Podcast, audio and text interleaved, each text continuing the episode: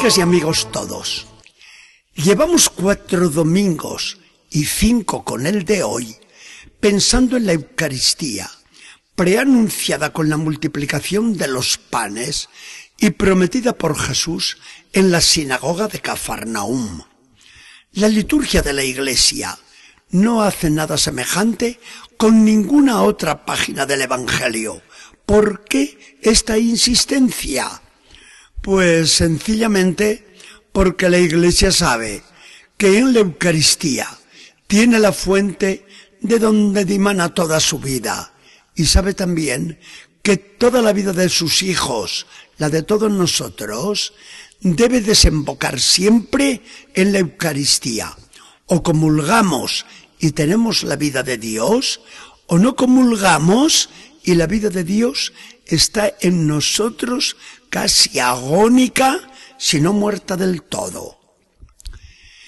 El Evangelio de hoy nos hace ver el desenlace de aquella dramática discusión de Jesús con sus rivales en la sinagoga, cuando les aseguró, yo soy el pan bajado del cielo, y si no comen mi carne y no beben mi sangre, no tendrán vida en ustedes. Esta página nos declara la actitud de todos ante la Eucaristía, hoy como entonces. A los escribas y fariseos que llevaban la voz cantante en la sinagoga, les oímos decir, pero, ¿cómo puede darnos a comer su carne y a beber su sangre? Esto es un imposible y basta. Otros y esto es lo peor, porque estos son discípulos que dicen lo que leemos hoy.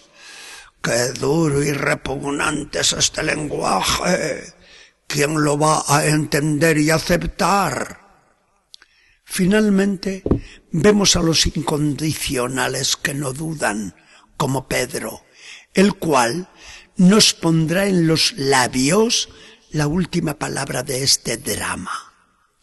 Jesús está triste. Vamos a hablar así. Se esperaba la reacción negativa de los jefes judíos, pero no podía pensar que los suyos le iban a negar su adhesión y la fe. Por eso se queja ahora. Esto que les he dicho les escandaliza. Pues que dirían si me viesen subir al cielo donde estaba antes.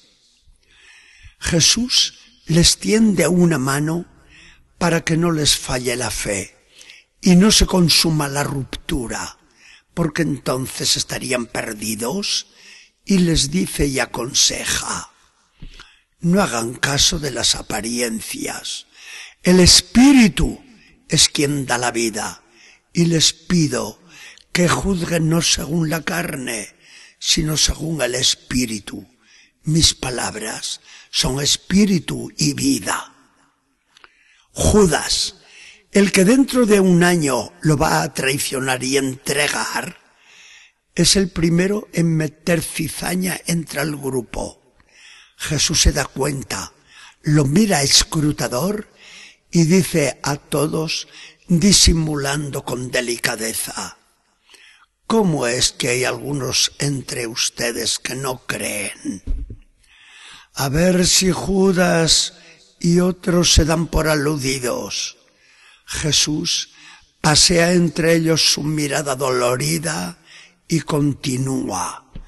Por eso les he dicho que nadie puede venir a mí y creer en mí si mi Padre no lo atrae. Todo es obra de la gracia de Dios, que exige respuesta del oyente, que exige fe. Aquellos discípulos disidentes no quisieron dar esta respuesta a la palabra de Jesús y se marcharon despectivos, aunque Judas seguía en el grupo, pero cada vez más receloso y alejado espiritualmente. Al ver Jesús cómo se le marchaban, se dirigió a los doce que estaban pensativos.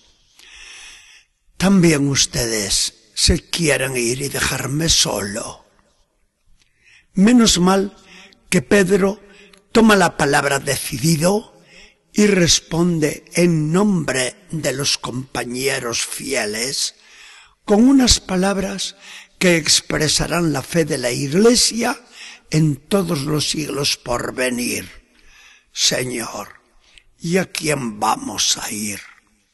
A nadie fuera de ti, pues solo tú tienes palabras de vida eterna.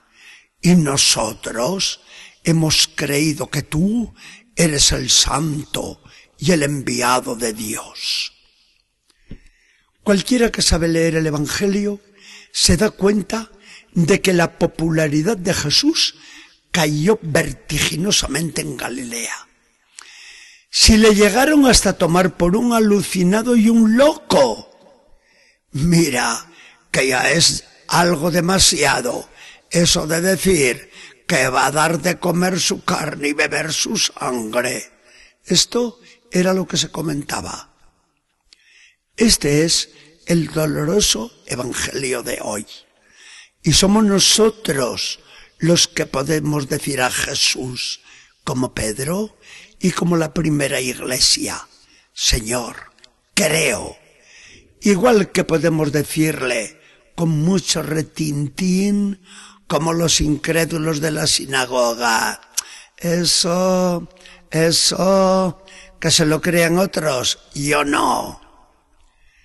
Ante el misterio de la Eucaristía, no hay más razones que valgan sino la fe ciega en la palabra de Jesús. Creo y basta. Lo dice Jesucristo y tengo bastante. No veo nada, pues mucho mejor mayor gloria le doy a Cristo y mayor mérito tengo yo. Si los otros dicen que esto no es más que un recuerdo de Jesús, yo me atengo a su palabra que me dice categóricamente y sin más explicaciones, esto es mi cuerpo, esta es mi sangre. Sin embargo, el mejor acto de fe será siempre la asiduidad en participar del sacrificio del altar, en recibir la comunión y en adorar al Señor en el sacramento, donde permanece por nosotros con presencia continua. La Santa Misa, la Sagrada Comunión, la visita y la hora santa son el apogeo de la fe. No hay miedo de que falle nunca el que hace de la Eucaristía el centro de toda su vida espiritual. Señor Jesucristo, gracias porque te nos diste de modo tan admirable y porque te quedaste entre nosotros de manera tan amorosa. Danos a todos una fe viva en el sacramento del amor. Que la misa dominical sea el centro de nuestra vida cristiana. La comunión nos sacie el hambre que tenemos de ti y el sagrario se convierta en el remanso tranquilo donde nuestras almas encuentren la paz. Que el Señor nos bendiga y acompañe.